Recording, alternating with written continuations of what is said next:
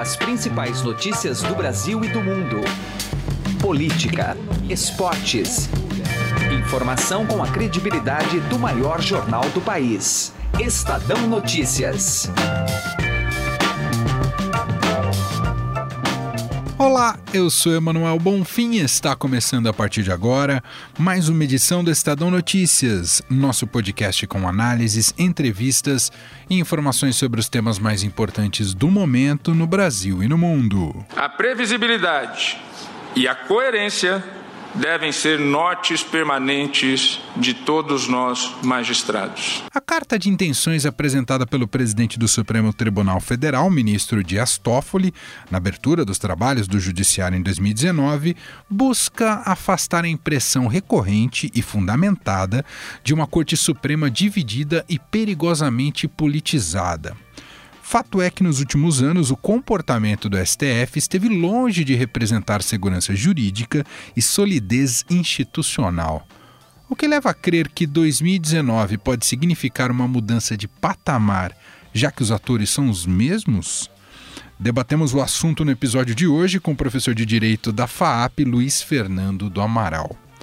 Edição desta quarta-feira ainda tenta descomplicar o teor da proposta da reforma da Previdência, elaborada pela equipe econômica do ministro da Economia, Paulo Guedes. O tema pode ser complexo, mas é vital para o futuro do país e mexe diretamente com todos os brasileiros. Quem explica em detalhes este novo texto é o editor do broadcast da Agência Estado, Fernando Nakagawa. O Estadão Notícias é publicado de segunda a sexta-feira, sempre às 6 horas da manhã, e não se limita a estar em apenas uma única plataforma. Você pode nos seguir e assinar gratuitamente via iTunes, Deezer, Spotify, Google Podcasts e qualquer agregador de podcasts. Seja bem-vindo e bem-vinda e boa audição. Estadão Notícias. Se você já tem um plano de previdência privada, faça a portabilidade para a XP Investimentos. Acesse xpi.com.br e traga sua previdência para XP. Não custa nada, é direto no site e sem nenhuma burocracia. Mais fácil que fazer portabilidade de celular. Se você ainda não tem previdência, abra agora sua conta na XP Investimentos. Estadão Notícias. Nosso assunto agora são os desafios para o Supremo Tribunal Federal ao longo deste ano de 2019. Para isso, a gente convidou o professor de Direito da FAAP, Luiz Fernando do Amaral. Tudo bem, professor? Obrigado por nos atender mais uma vez. Tudo bom, Emanuel? Sempre um prazer. Professor, de cara, queria te ouvir sobre o seguinte aspecto: podemos esperar um STF mais pacificado em 2019 ou é querer demais, hein, professor? Olha, Manuel, eu acho que, é, até considerando os episódios que nós tivemos até aqui, com decisões do, do presidente do STF, etc., o, STF prossegue, não, não vejo isso com tantos bons olhos, porque preferia que não fosse assim, mas prossegue com um protagonismo é, razoável ao longo do, dos próximos meses, aí, dos próximos anos.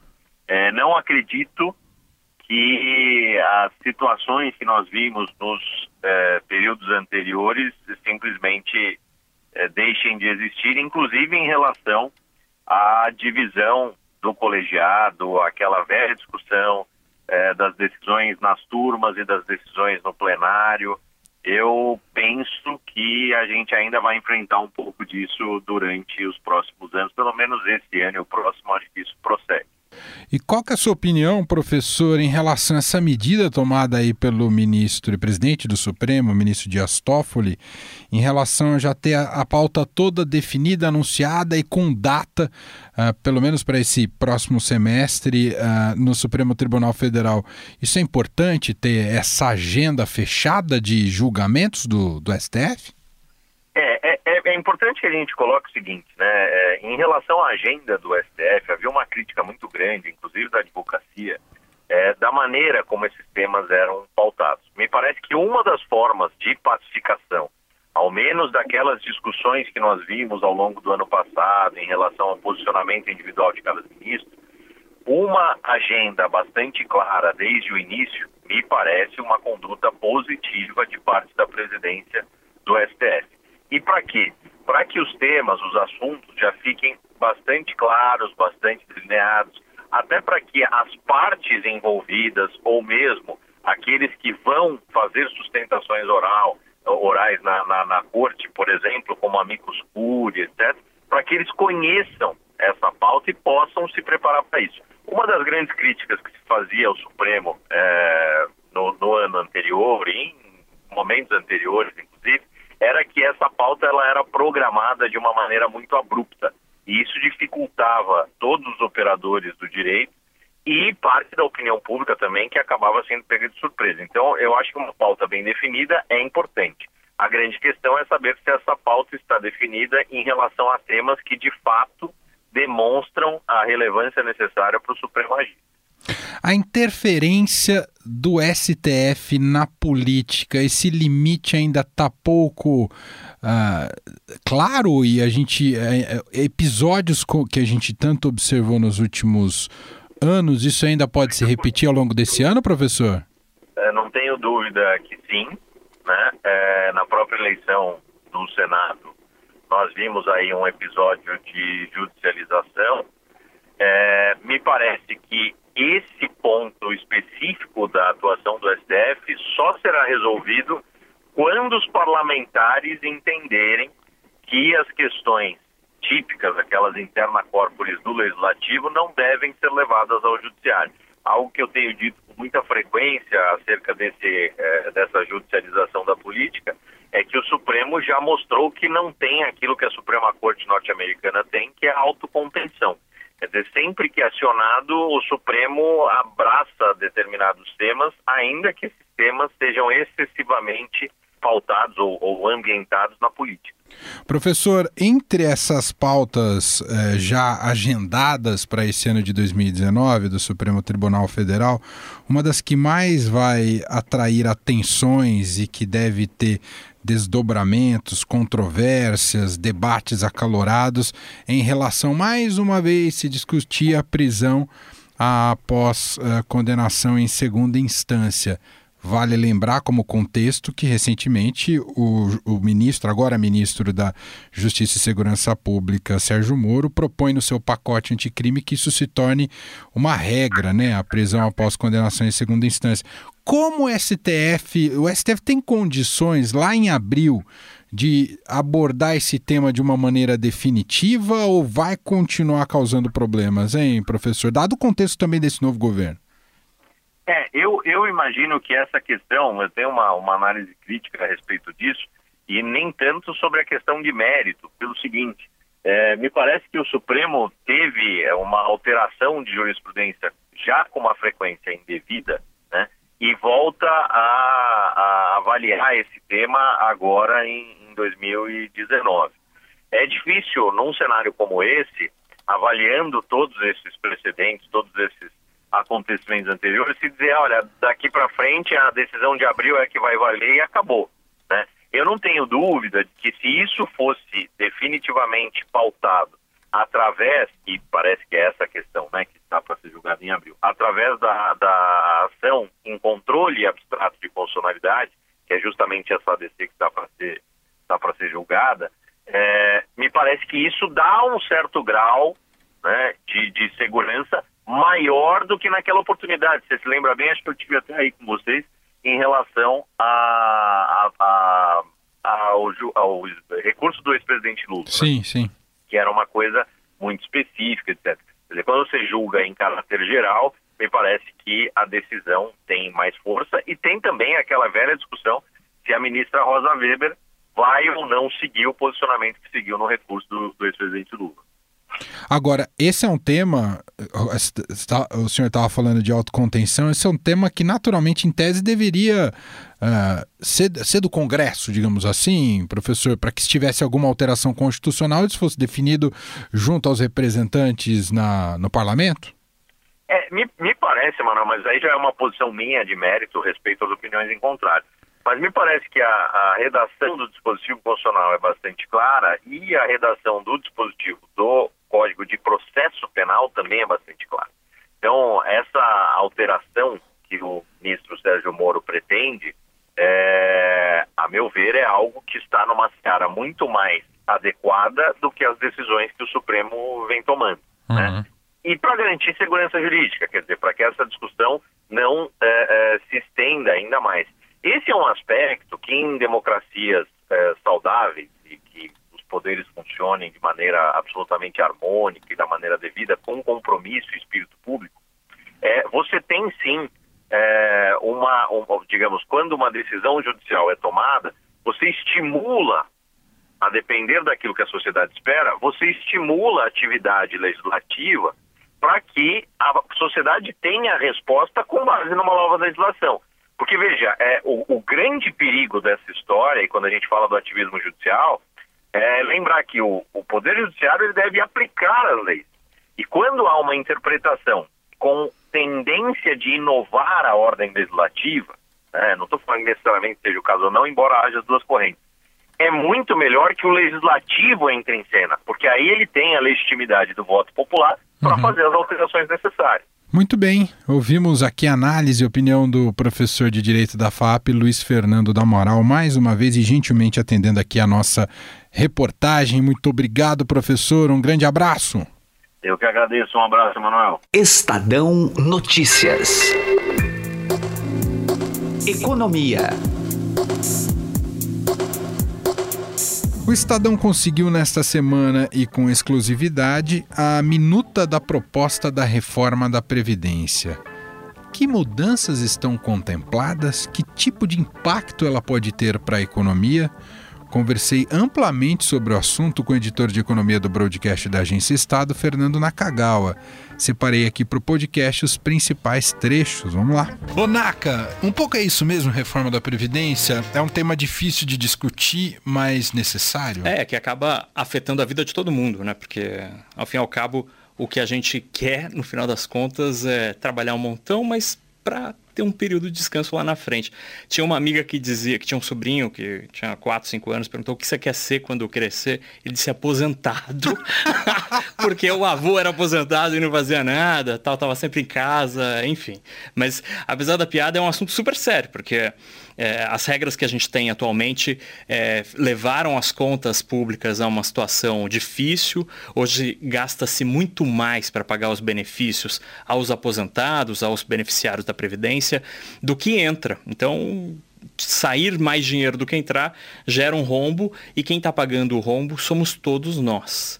É, então, Broadcast e o Estadão conseguiram a minuta, que é um texto ali, um rascunho do que. Não é bem um rascunho, porque já está bem avançado esse negócio, né? Entendi. É um texto. Uma carta de intenções exatamente, mais estruturada. Isso, é um projeto mesmo, projeto. A, a, a, base do projeto, vamos dizer assim. É, o, Gustavo Porto, nosso repórter, super repórter lá de Ribeirão Preto, conseguiu isso com a ajuda da Idiana e da Adriana em Brasília, e que basicamente traz algumas grandes mudanças. A primeira delas, e talvez a mais importante, é prever a aposentadoria com idade igual para homens e mulheres aos 65 anos. Atualmente, homens se aposentam aos 65 e mulheres aos 60. E, e, e por que, que isso é uma polêmica de ter a. Uh a idade diferenciada? Porque isso gera polêmica. Em tese, ter a mesma idade para homens e mulheres não é o, o, mundo ideal, não é isso? Exatamente, seria, né? Aí, é, é, assim, em tese sim, né? Pensando pela coisa fria da letra, assim. Mas o lance é que, se você pensar, as mulheres normalmente têm uma dupla jornada, Verdade. né? Então isso acabou sendo é, introjetado a legislação e ao prever esses cinco anos antes para as mulheres. É, e além disso, também é, uma regrinha nova ali que prevê que para você conseguir o, o, a aposentadoria integral, ou seja, receber uma aposentadoria como o seu salário, você precisará contribuir por 40 anos. 40 é, anos. então. Hoje são quantos? Nata? Hoje 35, 35, ou 30 para as mulheres. Né?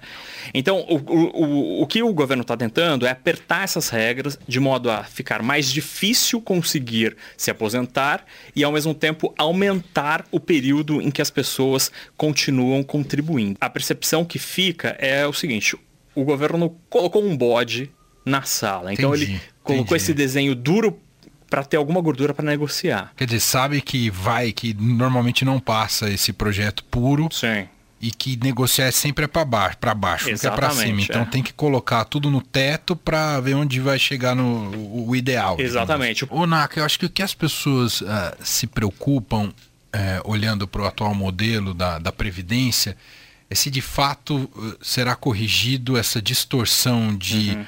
Algumas classes ganham muito bem, Sim. né, e outras ganham muito mal com a previdência. É quase como se tivesse uma transferência de pobres Sim. para ricos esse texto, em tese, corrige esse tipo de corrige coisa? Corrige alguns pontos, né? Você tem uma previdência, uma contribuição é, mais parruda para os militares. Os militares é, são uma categoria, compõem uma categoria muito privilegiada pela aposentadoria, porque eles, eles recebem o, o salário do topo da carreira, já que na carreira militar você vai subindo, né? Você se aposenta no seu maior posto, então você recebe esse salário para sempre. É, e os políticos também tem, um, um, ajuste ali que vai ser necessário ter idade mínima tal.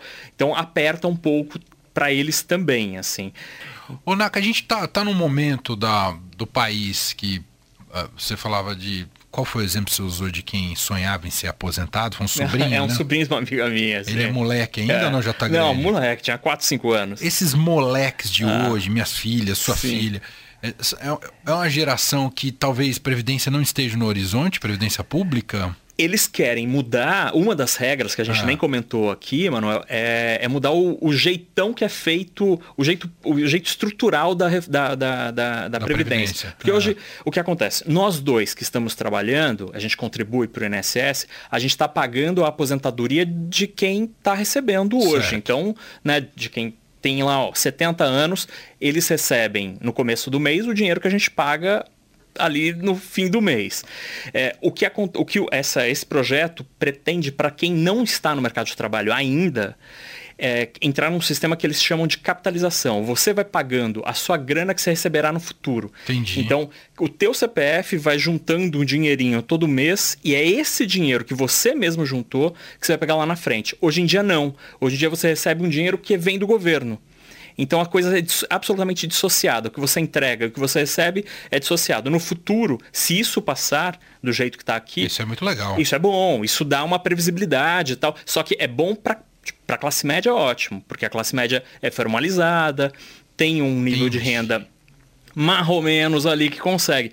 Para as pessoas mais humildes, os trabalhadores informais principalmente, pode ser uma sinuca de, de, bico, porque esse cara não tem como contribuir todo mês de forma a criar uma poupança. Uhum. Aí para eles o Estado vai continuar tendo de, de fornecer alguma coisa. E a, a proposta apresentada agora, que está sendo apresentada, discutida, prevê que esse benefício para quem é muito pobre seria de 500 reais. Atualmente é um salário mínimo isso é uma mudança drástica para a população mais humilde. Uhum. Né? Então, esse tipo de ponto, eu acredito que terá muita, muita dificuldade em passar no Congresso. passar é, no Congresso. É. É, faz sentido. É isso aí. Fernando Nakagawa, editor de economia do broadcast da Agência Estado. Obrigado, Naka. Abração. Um abraço. Estadão Notícias. Direto ao assunto. Com José Neumann e Pinto.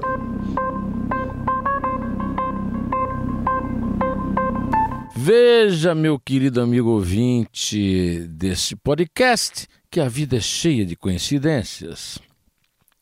Há dois anos e meio, o empreiteiro Léo Pinheiro tentou negociar uma delação com o Ministério Público Federal, uma delação evidentemente premiada.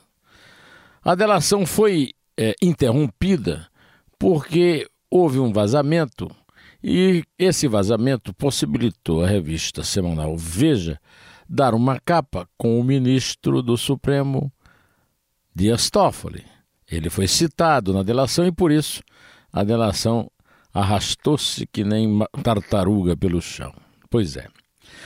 Agora, o Ministério Público Federal fechou a delação com o Léo Pinheiro e o Dias Toffoli é presidente do Supremo. Não apareceu entre os textos que vazaram da delação uma citação específica ao Dias Toffoli, mas há uma citação a Ticiano Toffoli. Ticiano é irmão de Dias Toffoli e foi prefeito de Marília. Léo Pinheiro contou que através de um petista chamado Sojinha, que nome interessante, né? A empreiteira deu um milhão de reais de propina para o irmão do Toffoli comprar a renúncia do então prefeito e assumir a prefeitura de Marília. Depois concorreu à eleição e perdeu, levou mais um. Aí, terminada a eleição, Sojinha procurou o Léo Pinheiro para pedir mais um milhão para pagar dívida de campanha perdida. Mas não é interessante essa família? Os irmãos Toffoli. Me lembrei de Rocco e seus irmãos. Dias e seus irmãos Toffoli. De um lado e de outro da lei. Não é mesmo interessante? José Neumann de Pinto, direto ao assunto. Estadão Notícias. Começou o Boxing Week no Shop Together, o e-shopping com mais de 300 marcas como Lely Blanc, Schutz, Carol Bassi, além de marcas exclusivas como Mixit, Animale e Ricardo Almeida. São descontos de até 50% off. E o melhor, você pode parcelar suas compras em 10 vezes sem juros e receber tudo em casa, com entrega imediata e troca fácil e sem custo. Acesse já e confira o Boxing Week do shoptogether.com shop2gather.com.br. Shop Together se escreve Shop 2 Gather. O Estadão Notícias desta quarta-feira vai ficando por aqui. Contou com a apresentação minha, Emanuel Bonfim, produção de Gustavo Lopes e montagem de Nelson Volter. O diretor de jornalismo do Grupo Estado é João Fábio Caminuto. Mande seu comentário e sugestão para o e-mail podcast@estadão.com. Um abraço para você e até mais. Estadão Notícias.